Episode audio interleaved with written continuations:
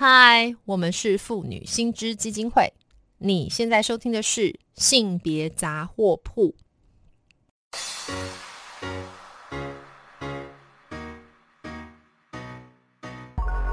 从生活看性别，与你分享生活中的性别故事。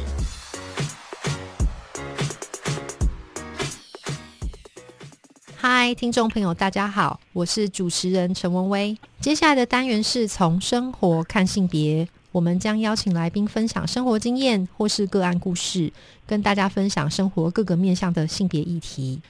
今天我们邀请到的是中央大学客家语文暨社会科学系的江真莹江教授，来跟听众分享他对于传统男子气概的研究分析。那真莹呢，我想各位听众朋友也对他不陌生，他是我们妇女新知基金会的现任董事长，那当然也是我的好伙伴、好朋友。所以真莹，欢迎你，Hello，你好，文威，我又来了，Hello，真颖好，很高兴啊，文威好，线上。朋友，大家好。嗯，真颖啊，其实一直以来都带给我们非常非常多有趣的一些研究哈。那其实今天我要找你来，我发现这个题目我也觉得非常有趣。我知道你有一篇期刊论文哈，这个标题也非常有趣，叫做《做男人》。然后这个副标是什么呢？宗族里的男子气概与性别象征。这篇在讲什么啊？为什么会特别去研究男性？然后还说做男人？这个到底是什么样研究？对，谢谢文威哈。这个我会写这篇期刊哈，有有有有几个原因，有几个缘起然后那有一个是我自己在客家这个呃地区看到的宗族很兴盛下的一个。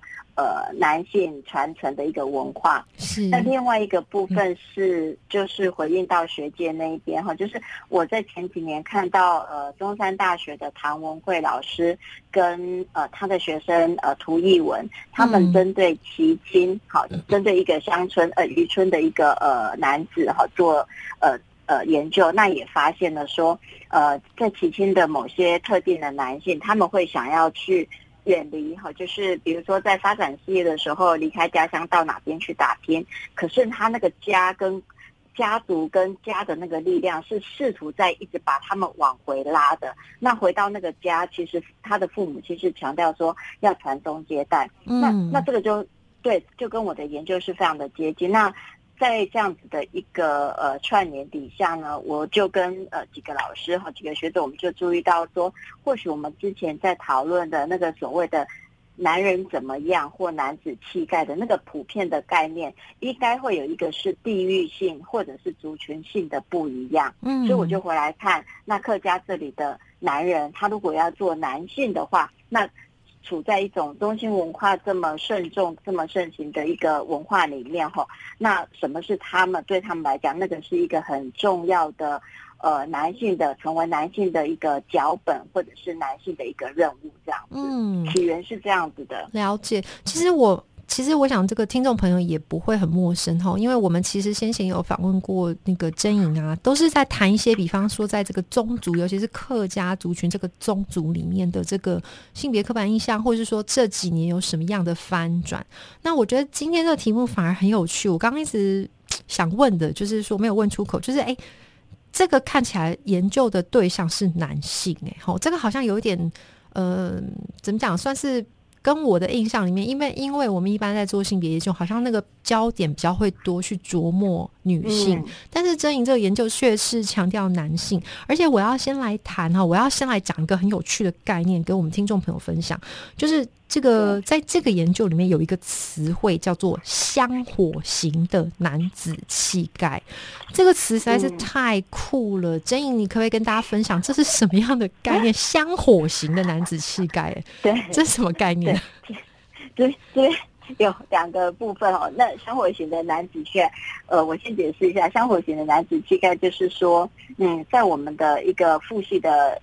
传承的文化里面，哈，就是父系传承是一个很重要的概念，就是父子要同一条走线，然后让这个家庭传下去嘛。嗯所以，我们传统，我们对于男性对于生命的延伸，哈，常常是跟家的家的传承、家系的传承有没有成功绑在一起？那家系传承又以只有男性能够传承，所以男性被视为是香火，下一代的香火。所以对这些男性来说，嗯，生到一个男丁是核心最重要的。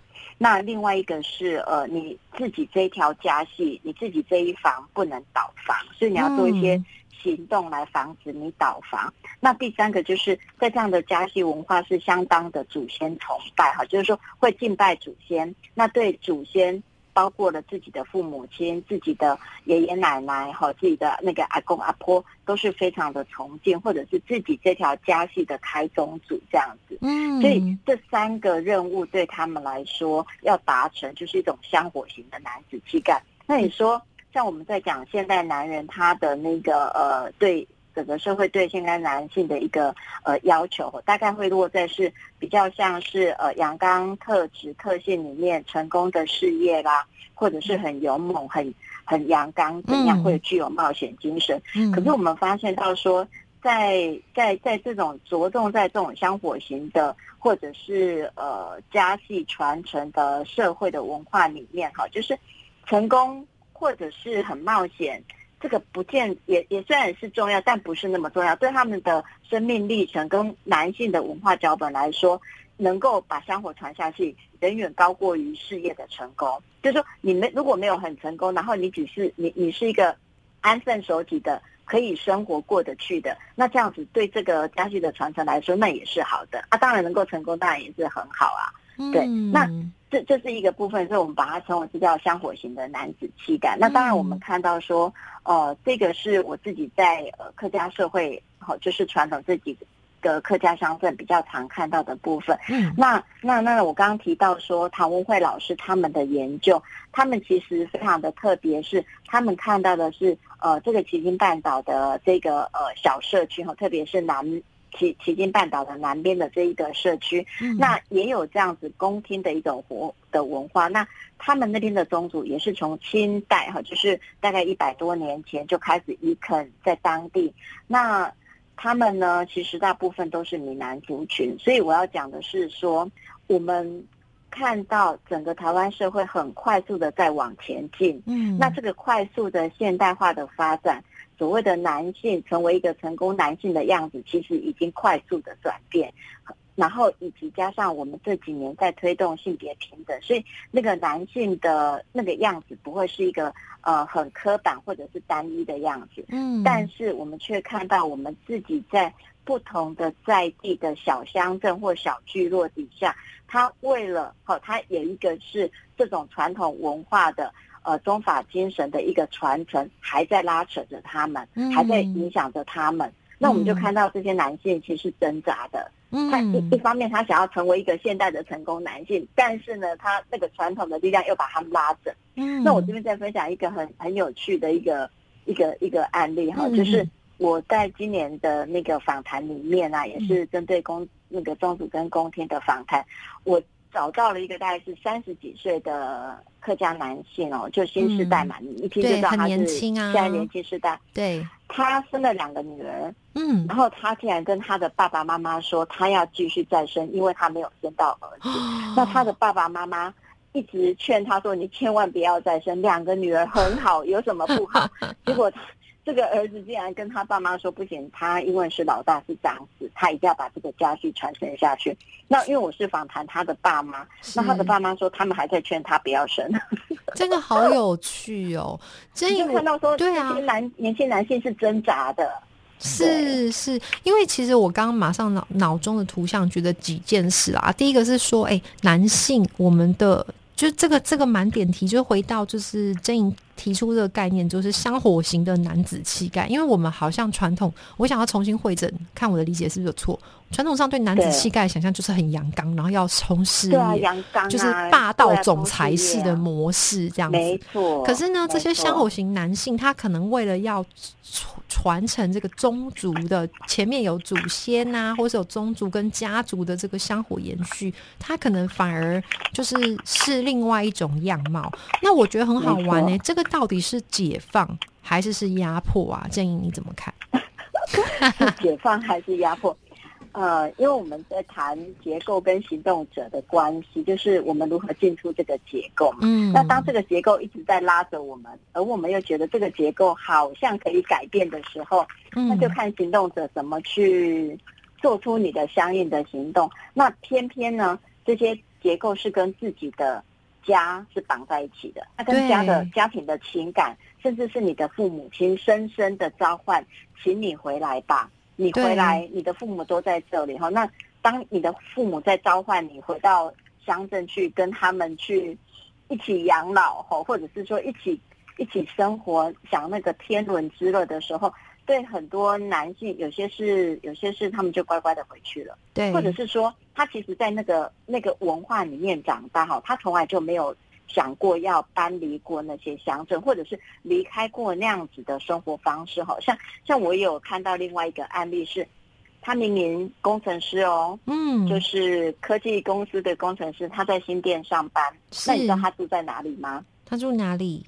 他住在龙麦，他住在杨梅，然后他每天开车从杨梅开到新店来回，什么？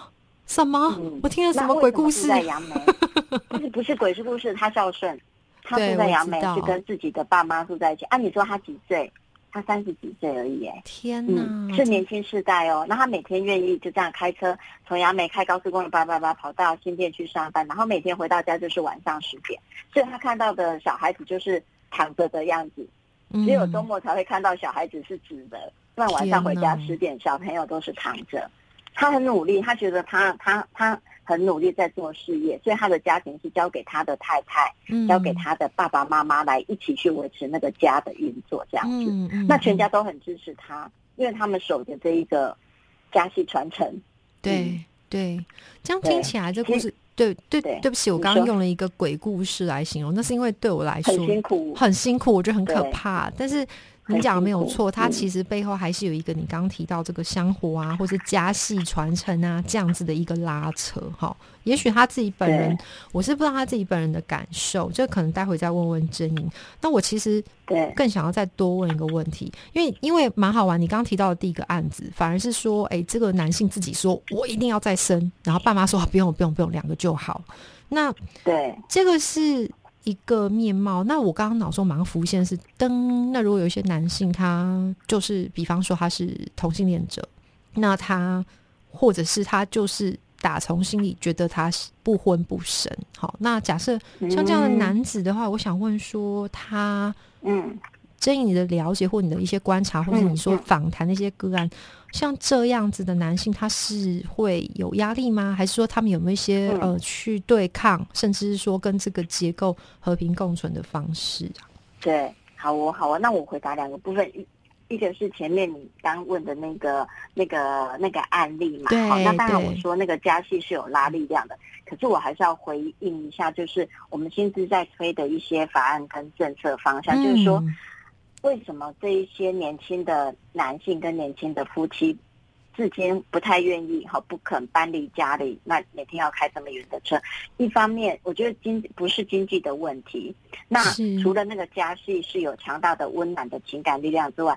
另外一个问题就是照顾人力可不可以上得来？嗯嗯，对，其实就是上一代的爸妈一直在帮年轻世代的照顾小孩子，那这也是其中一个原因呐。对，那好，再回到刚刚你问的第二个问题哈，就是那这些呃中青文化、中青社会里面有没有同志、同性恋，那或者是一些不婚不生的人哦？在在我自己看到的在地，当然也有这样子的一个案例哈。那嗯，对年轻的同志来说，其实宗族，呃，宗族我自己所了解到的宗族的态度是，目前是嗯不太可以谈这件事情，然后，但是不能谈不表示他们没看到，有一些宗族其实已经看见同志了，像范江宗族，他其实是。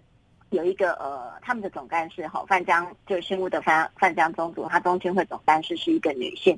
那可能是因为她是一个妈妈，所以她的她她她的她的那个雷达是很敏锐的，她她知道她也看到，就我自己访谈的经验，就是有两位女性其实是有看到的、看见的。那他们其实对这些呃年轻时代的同志是友善的哈。是。那其他的男性的宗长就比较看不出来，也不太清楚这件事情了哈。嗯。但至少对宗族来讲，宗族因为如果是男同志的话，他一出生就是这个家系的一个一份子。所以其实不太会影响到他们在宗族里面的公共事务的权益，反倒是如果宗族没有提提出一个比较友善的态度的话，其实是年轻的这个呃同志比较不愿意回去，然后就是说祭拜的时候啊，或者是有呃那个节庆啊，或者是聚餐的时候，他们比较不愿意出现这样子。了解。那至于不婚不生的话，就有可能真的形成了家系的倒房。可是。如果就自己家系的发展来说，有很多种方法会变通。比如说，他不婚不生，他家系倒掉了，可是其实他们在族谱上会用另外一种方式让你有下一代的。哦，就是比如说，对，就是完成族谱上的一个呃传承跟跟祭祀这样子，就是呃去跟兄长或者是男性的那个呃亲戚里面。再借一个小男丁、小孙子来变成我这个家系的下一代，就是避免倒房，对不对？对，就是在族谱上他没有倒房，可是我们在现实生活中他就是个不婚不生的人。嗯那这个是这这两件事情就是分开在运作，但是在在现在的社会是越来越少人想要去做宗族上有不倒房这件事情，就觉得没有关系，不在意。嗯，对，嗯嗯，所以确实这个东西还是慢慢有在一些松动。那真莹，我跟你说，我们时间真的不够，我们最后只剩一分钟。然后我，对，你看很快，对不对？每次都不够好。我只想问你一个问题，我刚刚听起来，我觉得好像男性也在受苦。哎，如果根据你这个研究，你有没有最后一个观察？你你你你还有没有什么观察？你特别想要分享给我们听众朋友？就我们几位老师在几位研究人员后，我们在看到。台湾男性的那个呃性质或特质哈，我们其实也看到说，这个所谓的性别结构跟性别的秩序，它规范女性也规范男性。嗯，那当然男在这个呃父权或者是父系的体制下，男性当然是利益的一个继承者多，非常的多。可是他我们也看到，他们其实是困在这个结构底下的。有人想要挣扎出来，可是那个结构再把它拉回去。所以，我们其实是很围观的，在看每一个行动者本身，他自己可不可以去。跟这个结构协商一点，协商一点这样子的一个故事，然后把这些东西给挖掘出来。对，因为我们关心性别，其实关心女性，也关心男性跟整个社会结构互动的这一个过程。嗯嗯嗯，所以我觉得这个真营这个研究啊，我一定会再去把它挖出来看，因为我今天时间实在太少，没有办法再谈很多戏。没问题。所以，因为 那我们就下次再找真莹一起来多谈一谈这个背后的有趣。的故事，尤其是这个互动。好的，好，谢谢珍怡，我们再来聊。好，谢谢文威，谢谢线上的朋友，拜拜，拜拜，拜拜，拜拜。如果听众朋友对于我们今天谈到的性别议题有兴趣的话，可以到我们妇女新知基金会的脸书粉专按赞追踪，或是发了我们的 IG 网站。我们当然更欢迎小额捐款，支持我们继续争取权益哦。